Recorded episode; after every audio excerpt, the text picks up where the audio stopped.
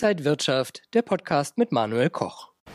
Öl regiert die Welt. Die EU hat sich jetzt zumindest auf ein Teilembargo gegen russisches Öl einigen können und einige OPEC-Länder wollen die Fördermengen in den kommenden Monaten erhöhen. Gibt es jetzt größere Bewegungen am Ölmarkt? Ist das für Anleger interessant? Das besprechen wir heute beim IG Trading Talk und bei mir ist der Senior Marktanalyst Christian Henke. Herzlich willkommen hier an der Frankfurter Börse. Hallo Manuel. Christian, wie sind denn die Aussichten für den Ölpreis? Ja, im Grunde eigentlich äh, gar nicht mal äh, so schlecht. Äh, natürlich, klar, du hast schon angesprochen, das Ölembargo war natürlich erstmal ein gewisser Schock für die Marktteilnehmer. Ja, wobei eigentlich die Europäische Union ja doch sich sehr viel Zeit damit gelassen hat. Äh, die zentrale Frage ist, kommt das Embargo jetzt nicht zu spät? Ja, wenn man bedenkt, ähm, China hatte über, ja, über längere Zeit äh, einen äh, Lockdown oder regionale Lockdowns, war als Abnehmer ähm, ausgefallen China ist ja nun mal einer der großen Ölimporteure. Ja, und jetzt ist äh, ja China zurück. Äh, die Lockdowns äh, sind äh, nicht mehr da. Und ja, jetzt kann natürlich Peking hingehen und sagen, okay, wenn die Europäische Union das Öl, das russische Öl nicht will, wir nehmen es gerne an. Das heißt, die, äh, ja, die Produktion, die Konjunktur, die läuft in China wieder rund.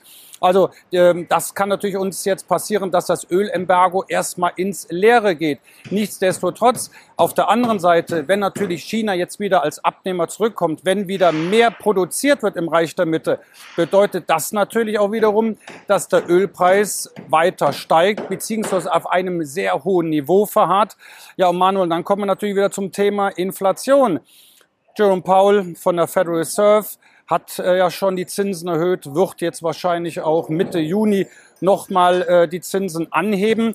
Ähm, Christine Lagarde von der EZB, die ziert sich noch ein wenig, aber da wird, äh, da werden wir auch um eine Zinserhöhung nicht herumkommen. Ja, Ziel ist natürlich, die Inflation äh, zu drücken, aber naja, das werden wir, wenn überhaupt, mit einer zeitlichen Verzögerung erst wieder äh, billiger tanken können. Aber letztendlich die Inflation, bleibt äh, erst einmal die nächsten Monaten auf einem hohen Niveau. Und was ist jetzt wirklich, wenn jetzt äh, ja letztendlich die Ölpreise und die Energiepreise insgesamt steigen? Dann haben wir eine hohe Teuerungsrate. Das halt, hat wieder zum, äh, äh zu, zur, zur Folge, dass natürlich die Notenbank, dass die Fed die Zinsen äh, weiter erhöht, vielleicht sogar kräftiger als uns lieb ist. Ja, und natürlich dann mit fatalen Folgen für die äh, Aktienmärkte. Steigende Energiepreise erhöhen ja auch die Gefahr weiterer und deutlicherer Zinserhöhungen. Das ist ja auch hier bei der EZB im Gespräch. Also keine allzu guten Aussichten eigentlich für Aktienmärkte. Die mögen das ja nicht so sehr. Welcher Sektor kann denn vielleicht davon dann profitieren äh, und auch von steigenden Energiepreisen profitieren? Das heißt ja jetzt nicht, äh, dass wenn die Aktienmärkte jetzt im Abwärtstrend oder in einer Base sind, dass man jetzt die Aktien äh, links liegen lassen soll. Darüber hatten wir ja schon mal äh, gesprochen. Nein, natürlich kann der Anleger jetzt hingehen und sich defensive Sektoren ausschauen, beziehungsweise Sektoren, die natürlich von steigenden Energiepreisen profitieren. Ja, und da ist natürlich klar, das liegt auf der Hand.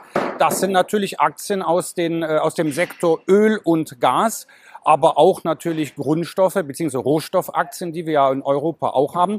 Ja, und gerade Öl und Gas, das ist natürlich jetzt, wenn die Preise weiter steigen, wenn äh, äh Putin weiter natürlich jetzt äh, davon äh, profitiert, dass die Europäische Union ja weiterhin relativ uneinig ist, es kommt ja auch Gegenwind aus Ungarn, ja, dann führt das letztendlich dazu, dass äh, die Preise, die Ölpreise, die Energiepreise weiter ansteigen Profiteur sind natürlich die Ölkonzerne. Und wenn man sich mal bedenkt, vor Jahren, Manuel, wollte fossile, äh, also Aktien, die mit fossilen Brennstoffen äh, äh zu tun haben, überhaupt ja keiner mehr mal was wissen. Nachhaltigkeit, grüne Aktien und plötzlich durch die Energie Krise, würde ich schon fast sagen, sind diese Aktien halt wieder sehr beliebt geworden. Und solange der Krieg in der Ukraine andauert, solange wir eine sehr hohe Nachfrage nach dem schwarzen Gold haben, ja, ist halt ganz einfach der Ölsektor einer der Gewinner.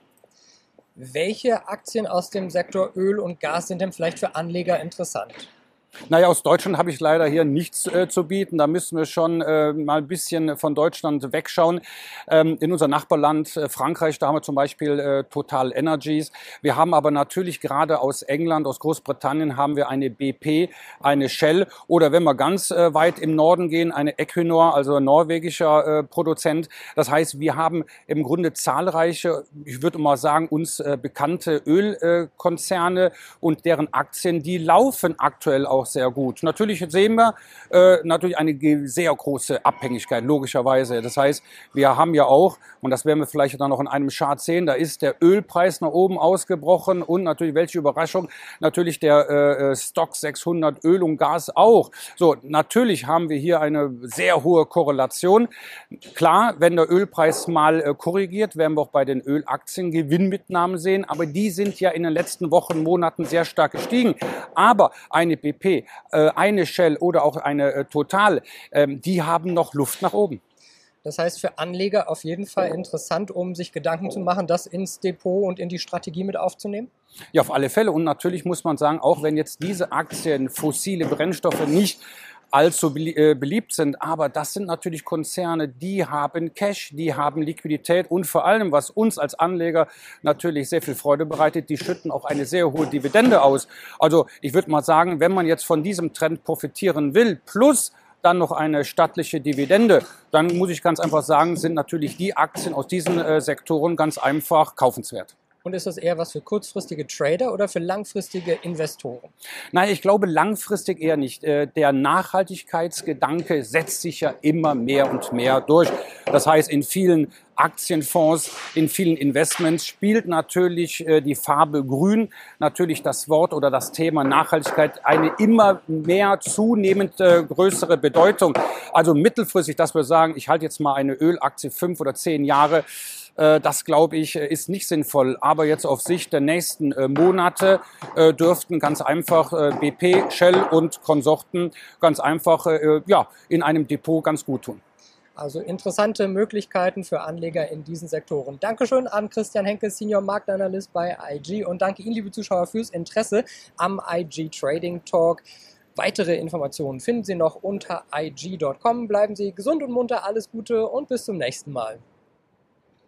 Und wenn euch diese Sendung gefallen hat, dann abonniert gerne den Podcast von Inside Wirtschaft und gebt uns ein Like.